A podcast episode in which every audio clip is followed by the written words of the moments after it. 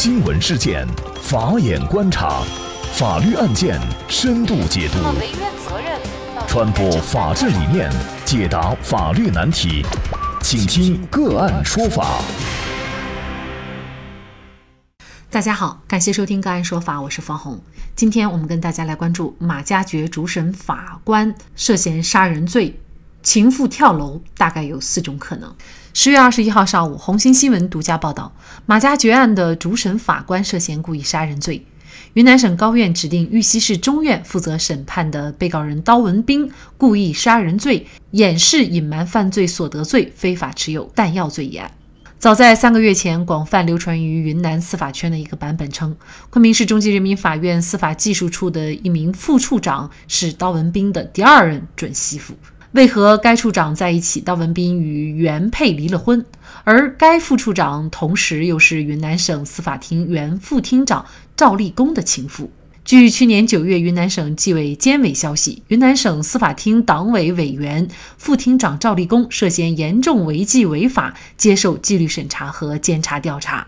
多名知情人士向红星新闻记者透露，赵立功曾给前述副处长的银行卡账户打了两千多万元。赵立功落马以后，其利益关系团体慌作一团。刀文斌遂与该副处长相约自杀，两人相约顶楼自杀，但是最后是刀文斌将该副处长推下楼，其本人并未自杀，该副处长最终身亡。认证为知名法律博主的胡桂云律师发微博称，审判马加爵杀人案的法官刀文斌后来也亲自杀人了，杀的是情妇，伪造成自杀。据公开信息显示。刀文斌，一九六九年七月生于云南省昆明市，一九九一年七月毕业于西南政法大学法学系，进入昆明市中级人民法院从事刑事审判工作。其在昆明市中级人民法院工作多年，历任该院刑事审判第一庭的副庭长、审判监督庭副庭长、执行局副局长等职。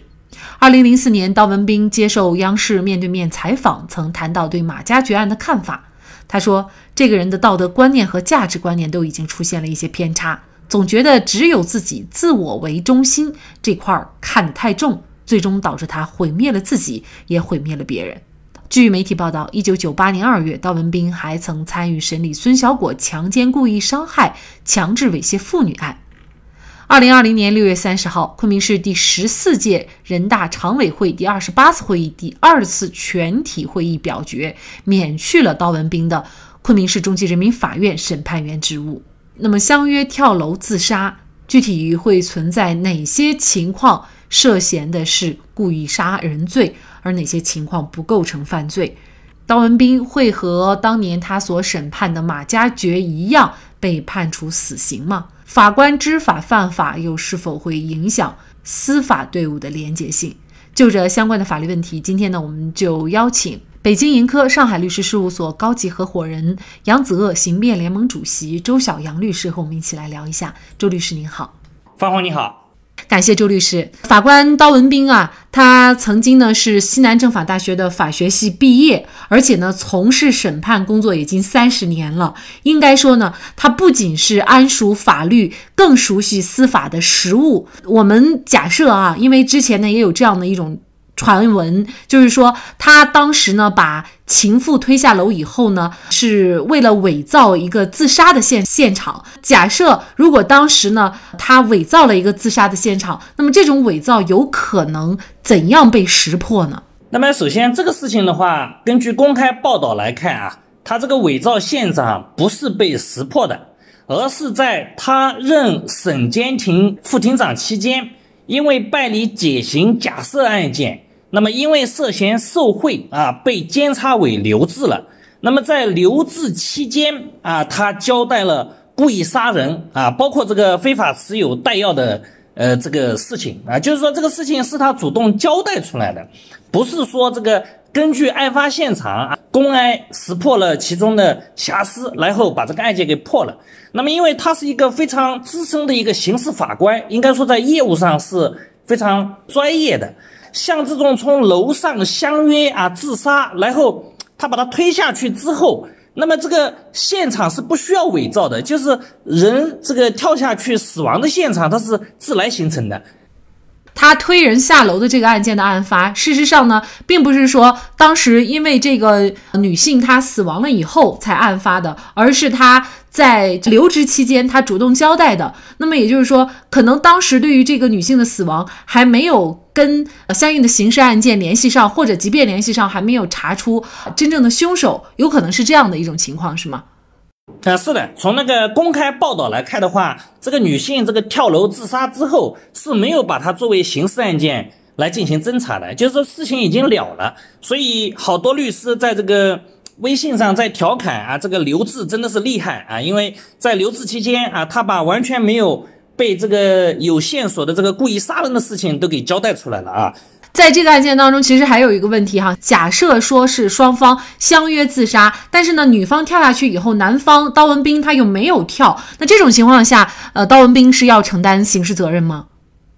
报道来看的话，那刀文斌当然是构成这个故意犯罪。为什么呢？相约自杀，然后他把女方推下去了。那有可能女方在跳这一刹那，她根本就不想跳了。那么你把她推下去，另外两个人都约到这个高楼之上啊，是不是他本身就是想把你推下去杀掉啊，然后逃避自己的责任？那么从他一个呃专业的一个刑事法官的这个背景来看啊，这个专业素养来看啊，如果他坏了这样的坏心思，尤其选择这样的方式，那这是很有可能的。那么对于相约自杀呢，他还存在其他几方面的这种可能性。一个呢，就是如果女方想跳，但是在跳的时候是不敢跳啊，然后请男方帮她把她推下去啊，也有这种情况啊。那么这种情况应该说这个也肯定是构成这个故意杀人罪啊。那么还有一种情况呢，就是约好了去自杀，但是呢，虽然我没推你，但是其实我就是想骗你跳下去啊。我们约好了大家一块跳楼，结果女方跳下去了，我不跳了。而且本身我确实就不想跳，我就是骗你跳下去的，就好比这个事情里面只是缺少了推这么一个这个动作啊，女方主动跳下去的。那么我认为这种情况的话，这个男方肯定也是构成这个故意杀人罪啊，因为你的主观目的是积极追求对方去跳楼死亡的。那么还有一种情况呢，就是这个如果双方约了去跳楼，然后女方先跳下去了。如男方呢本身他原来也是想跳楼自杀的，但是女方跳下去之后呢，他害怕了，不敢跳了，是这种情况，他不是追求你死亡，他也想自己去跳楼死亡的啊，只是最后一个动作害怕不敢跳了，那这种情况呢，可能就是不构成犯罪了啊。当然，对女女方的死亡肯定要负相应的民事责任。那么有媒体报道啊，说曾任这个云南省司法厅党委委员、副厅长的赵立功，他曾经呢给这名跳楼的这个情妇啊，在他的这个账号上呢打了两千万块钱。单单这样的一个行为，这名情妇她可能涉嫌的罪名是什么呢？那么这名情妇，他们从报道上看啊，想要自杀啊，呃，也是因为这个赵立功啊出事了。那么尤其是呃有两千万的这个巨款打到他账上。那么如果说这个呃赵立功的这个两千万啊，他是通过贪污受贿啊这样的方式这个获得这个钱财的，那么在进行贪污受贿的时候啊，如果说他的情妇啊深度参与啊，一起有这样的这个共同犯罪的故意啊，把这个钱给贪污受回来了，最后是到他账上的话，那么他可以跟这个赵立功啊共同犯罪，构成这个贪污或者受贿罪。那么如果说这个贪污受贿啊，他没有参与。但是呢，他知道啊，你赵立功的这个钱是这个来源不正的啊，就是明知你是犯罪所得，或者说是犯罪所得的收益，那么赵立功把两千万打到你账上啊，你帮他进行窝藏转移啊，因为这个钱有可能不是说赵立功送给你的啊，也有可能是赵立功这个转移到你账上帮他窝藏起来的。那么如果这种情况的呢，他有可能会构成掩饰隐瞒犯罪所得罪啊。当然，刀刀文斌也有这么一个罪名。假设啊，这名情妇的话，她其实也推测到了，怎么突然间会有这么大数额的一笔钱转账？嗯，她内心当中呢，可能会觉得这个是受贿得来的钱，但是呢，她并不属于明知道，呃，她到底是怎么受贿，或者这个钱的到底来源是什么？那这种情况下也会涉嫌犯罪吗？呃，那这种情况，如果说确实没有呃明知啊，我只是说这个猜测可能，那么这种情况是呃不构成犯罪的。那目前呢，我们会看到刀文斌，他除了涉嫌故意杀人罪以外，他还涉嫌就是掩饰、隐瞒犯罪所得罪，还有非法持有弹药罪。所以很多人也在关心他有没有可能和他当年审判的这个马加爵一样，最终被判处死刑呢？涉嫌那个掩饰、隐瞒犯罪所得罪啊，跟那个非法持有弹药罪的话。呃，这两个罪的话，它是三年以下啊有期徒刑，情节严重才是三到七年啊，所以这两个罪名是不可能涉及死刑的啊。但是他可能会像马加爵一样判死刑的，就是这个故意杀人罪，因为他把这个女方啊推下去，而且造成了女方死亡的结果啊，所以就这一个罪名是有可能会被判处死刑的。那这个案件呢，之所以瞬间哈在网络爆发，就是他的这个身份啊特别特殊，也就是一名资深的法官。那么法官知法犯法，而且呢，他这样的一个又是作为案件裁判者的身份啊，可能呢有很多民众就会对于政法系统的公正廉洁性产生质疑。那您怎么看这个问题呢？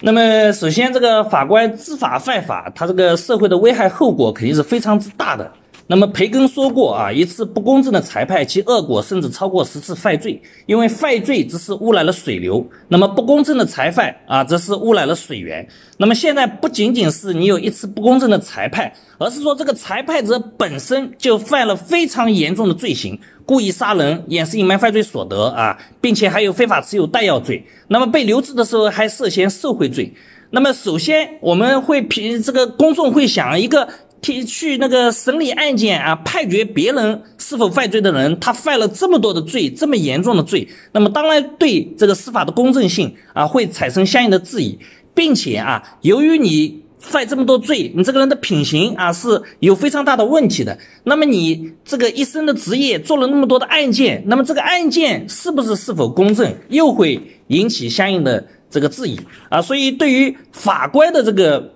防范他们啊不败啊，这个是重中之重啊。那么也就是啊，像这个中央提出来的啊，就是要让这个公职人员啊，尤其是像法官，要在机制上让他们能够不敢腐啊，不能腐啊，不想腐。那么如果你真的觉得这个公务员的这个收入非常低啊，觉得这不能满足你生活的需要，那么你也可以离职出来。这个做律师啊，事实上现在公检法系统这个辞职出来做律师的很多。哎，你想要钱，那我就到市场上来，到市场经济来进行这个呃努力的赚钱，这个也没有问题。但是你在这个岗位上啊，你就只能呃非常公正的去裁判案件，只能啊就必须要求做到廉洁啊。云南省高院指定由玉溪市中院负责审判刀文斌案。而就在今天，据中央纪委国家监委网站消息，玉溪市中级人民法院院长陈昌涉嫌严重违纪违法，已主动投案，目前正在接受纪律审查和监察调查。法官的职业和其他的职业不同，他要求的就是不偏不倚、不受他人影响和掣肘，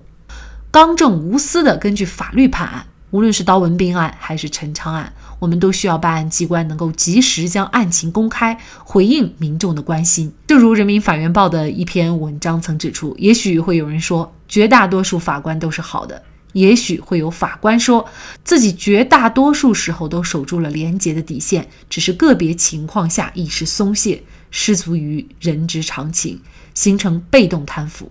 但是，司法权威的来源更大程度上依赖公众的信心和信任。如果不能获得比其他人更高的公信，司法作为公平正义最后一道防线的正当性又何在呢？仅仅靠法官的内心自觉，显然远远不够。制度反腐、阳光司法、裁判文书上网公开、庭审直播、立案执行、听证审务全公开，阳光是最好的防腐剂。就从眼下的这些个案。开始吧。好，再一次感谢北京盈科上海律师事务所高级合伙人杨子鄂、刑辩联盟主席周小阳律师。那明天晚上周五，我们个案说法的直播继续开启，我们将跟大家共同来关注《未成年人保护法》这部法律，可谓是做了前所未有的大范围的修改。其中对于未成年人的保护都做了哪些亮点性的规定？欢迎在明天晚上的八点到九点。走进直播间，我们一起聊。